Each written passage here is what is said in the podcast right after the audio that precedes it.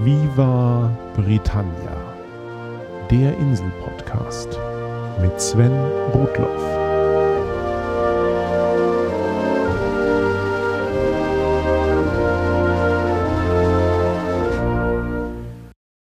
Hallo zu Folge 9 von Viva Britannia. Nachdem es das letzte Mal ganz ums Essen ging, dreht sich in dieser Folge alles ums Ausgehen. Das eine oder andere zu Pubs hatte ich ja schon erwähnt, aber es gibt da doch noch so einige andere Eigenheiten, was Feierlichkeiten auf der Insel angeht. Gerade diese Folge könnte sehr von meinen eigenen Erfahrungen geprägt sein. Nicht, weil ich ein so großes Partytier wäre, sondern vielmehr, weil ich keine Ahnung habe, wie Familienfeiern oder Treffen von langjährigen Freunden auf der Insel aussehen. In meiner Zeit als Expat war ich häufiger mit Kollegen unterwegs und auch ab und zu zu ihnen nach Hause eingeladen, aber meine persönliche Stichprobe ist doch recht klein. Beginnen wir mit dem Offensichtlichen. Die Briten, jungen und mittleren Alters besonders, lieben es am Wochenende in der Stadt auszugehen. Ich habe zwei Jahre mitten in der Innenstadt von Nottingham gewohnt, direkt um die Ecke vom Kneipenviertel. Wie in einer früheren Folge beschrieben, ist bereits der Donnerstag traditionell ein Abend, um um die Häuser zu ziehen. Dann bleibt es aber gewöhnlich bei ein paar Pubs und Bars. Freitags und Samstags geht es dann zu späterer Stunde auch verstärkt in die Clubs. Zwischendurch stärkt man sich vielleicht bei einem Chippy oder mit Pubfood. Alles soweit nicht viel anders als in Deutschland. Einiges fällt dem geneigten Ausländer jedoch schnell auf. Erstens die Outfits. Egal zu welcher Jahreszeit, die meisten Herren tragen Jeans mit T-Shirt oder kurzarmigem Hemd. Die Damen tragen knappe Röcke ohne Strümpfe, gerne auch knappe Oberteile und niemand trägt eine Jacke oder einen Mantel. Entsprechend bibbernd geht es in vielen Nächten von einer Lokalität zur nächsten. Und da es für vielen Pubs, Bars und Clubs am Wochenende auch noch Türsteher gibt, wartet man auch mal gerne eine Weile in der Kälte. Dieses unerschrockene Treiben konnte ich von meiner Innenstadtwohnung aus sehr gut beobachten. Zwar ist es üblich, dass die Südinsulaner über ein solches Gebaren ihrer nordinsularischen Genossen Witze machen, besonders hat man es hier auf die Bevölkerung von Newcastle abgesehen, aber letztlich kann man dieses Verhalten auf der ganzen Insel und zu jeder Jahreszeit gut beobachten. Die Briten müssen über ein gänzlich anderes Temperaturempfinden als wir verfügen. Oder aber es gilt einfach Bequemlichkeit. Kein Mantel, den man irgendwo ablegt oder abgeben müsste, alles immer am Mann oder an der Frau. Zweitens, was auffällt, sind die anderen Outfits. In Großbritannien kennt man ja keinen Karneval im eigentlichen Sinne. Dennoch kann man in fast jeder Stadt ein oder mehrere Fancy Dress Shops finden. Läden, in denen man Kostüme kaufen oder üblicherweise leihen kann. Und das das ganze Jahr über. Davon macht man dann auch gerne Gebrauch. Vor allem natürlich bei Junggesellenabschieden.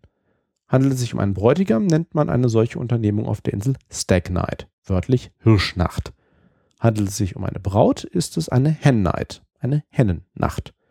Beide werden zwar auch immer häufiger mit Hilfe von Billigfliegern, Billigunterkünften und Billigalkohol nicht auf der Insel, sondern im Ausland begangen, aber an jedem beliebigen Samstagabend begegnet man in einer britischen Innenstadt sicher einer oder mehrerer bunt gewandeter Gruppen. Fancy Dress im Einheitslook ist da schon fast Pflicht. Und diese Praxis hat ja mittlerweile auch in Deutschland leider Einzug gehalten. Aber auch private Feiern werden häufig zu Motto-Partys erklärt. Einige meiner jungen Kolleginnen hatten sich als Wohngemeinschaft ein Haus gemietet und jede ihrer Feiern, zu denen ich in den vier Jahren eingeladen wurde, die ich auf der Insel verbracht habe, war eine Fancy Dress Party. Ich nehme mal an, dass das bei Familienfeiern und im gesetzteren Alter etwas anders aussieht. Drittens, die ganz anderen Outfits. Sobald es etwas feierlicher wird, zum Beispiel bei Empfängen oder Hochzeiten, wirft sich der Herr auf der Insel sofort in einen Smoking oder in einen Kilt. Auf Einladung wird entsprechende Garderobe mit dem Begriff Black Tie gefordert, wörtlich schwarzer Binder. Ich finde diesen Übergang von informeller zu formeller Kleidung auf der Insel ohnehin sehr spannend. An Samstagmittagen in der Innenstadt beim Einkaufen kann man kaum Unterschiede zwischen Arbeitern, Bankern oder Professoren sehen. Sie alle laufen wahrscheinlich in extrem legerer Kleidung durch die Fußgängerzone. Und auch die Anzahl an dann sichtbaren Tattoos gibt oft keinen echten Hinweis auf das Einkommensniveau. Und das gleiche gilt dann eben umgekehrt bei Festivitäten. Plötzlich tragen alle Smoking. Was nicht heißt, dass sich alle auch feierlich zurückhaltend benehmen. Im Gegenteil. Britische Hochzeiten beginnen bereits beim Empfang mit ordentlich Alkohol und bis zum Essen ist keiner mehr wirklich nüchtern.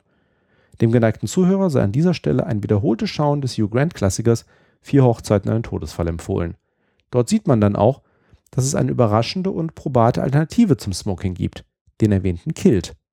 Nicht nur in Schottland ist das sogenannte Prince Charlie Outfit eine gern genommene Variante. Eine feierliche Kombination von Kilt, zweireihiger Jacke, Umhang und diversen Accessoires. In der Regel tragen dann der Bräutigam und sein Trauzeuge, der Best Man, ein solches Outfit, manchmal aber auch die gesamte männliche Freundesschar des Bräutigams. Noch ein kurzer Einschub zu Vier Hochzeiten, ein Todesfall. Dieser Film von 1994 brachte Hugh Grant den internationalen Durchbruch in seiner Paraderolle als gehemmter britischer Junggeselle, der sich in eine Amerikanerin verguckt. In diesem Film war das Andy McDowell, später bei Notting Hill Julia Roberts.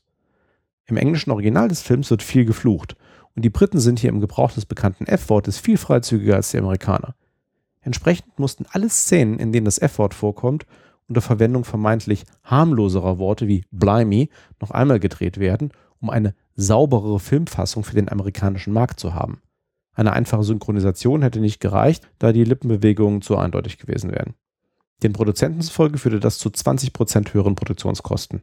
Willkommen in der Welt der Political Correctness. Aber zurück zum Feiern. Diese Folge erscheint ja an meinem Geburtstag. Und zumindest diesen Abend werde ich in bester britischer Manier begehen. Ich gehe mit meinen Kollegen in den Pub, gebe die erste und vielleicht die zweite Runde aus und den Rest des Abends lasse ich mich feiern. Großen Aufwand erwartet man von einem Geburtstagskind auf der Insel üblicherweise nicht. Es bringt vielleicht nochmal Süßes oder gar selbstgebackenes mit ins Büro und das war's. Ansonsten werden Geburtstagsfeiern häufig für jemanden ausgerichtet. Warum sollte auch derjenige, der im Mittelpunkt einer Feier steht, den ganzen Aufwand haben? Schließlich möchte ich noch die legendären Weihnachtsfeiern der Briten erwähnen. Im Detail werde ich darauf im Dezember noch einmal eingehen, aber an dieser Stelle schon so viel. Eigentlich die gesamte Vorweihnachtszeit schleppt sich der Brite von einer Weihnachtsfeier zur nächsten. Mit klassischem Dinner, mehr oder minder neckischen Spielchen und, wie so oft, viel Alkohol und wenigen Hemmungen.